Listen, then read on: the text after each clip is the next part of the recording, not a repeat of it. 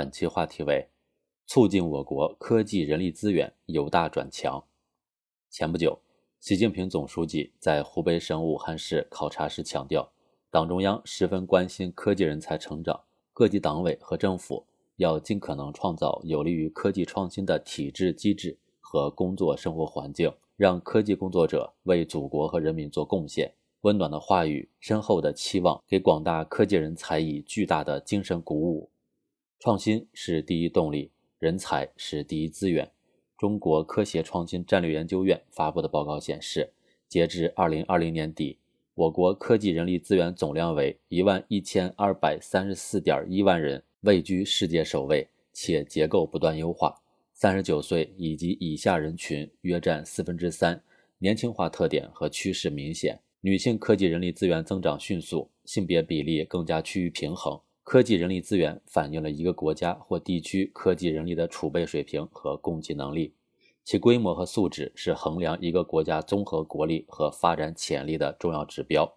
我国科技人力资源日益丰富，将为建设世界科技强国、实现科技自立自强提供强大支撑。近年来，随着人才强国战略深入实施，我国科技人才全球竞争力不断提升，涌现出大量科技领军个人与团队，不断刷新科技创新高度。我国在2021年全球人才竞争力指数报告中的排名比2013年上升十位。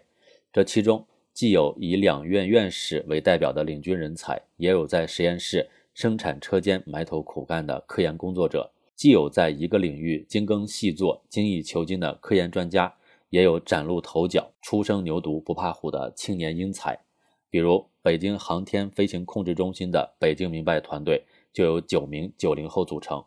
无论是基础研究还是战略高新技术领域，都可以看到中国科技人才攻坚克难、极致攻关的身影。我国是世界第二大经济体，但还有不少短板，一些产业的基础还不是很牢固，进一步发展必须要靠创新。无论是突破卡脖子技术问题，把科技的命脉牢牢把握在自己的手中，还是催生更多新技术、新产业，开辟经济发展新领域、新赛道，都更需要科技解决方案。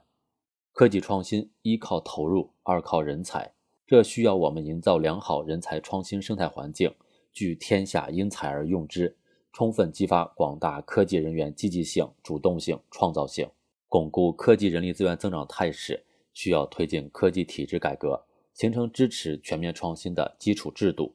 抓好完善评价制度等基础改革，破四维和立新标并举，加快建立以创新价值、能力、贡献为导向的科技人才评价体系，给予科研单位更多自主权，赋予科学家更大技术路线决定权和经费使用权，让科研单位和科研人员从繁琐不必要的体制机制束缚中解放出来，聚精会神搞科研。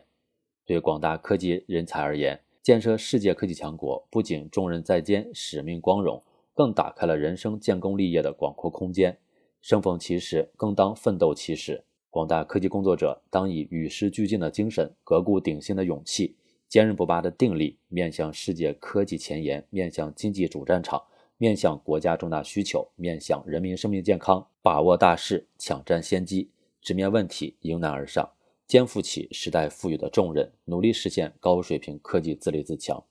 积极多事，乃成大业。人才未起，国运方兴。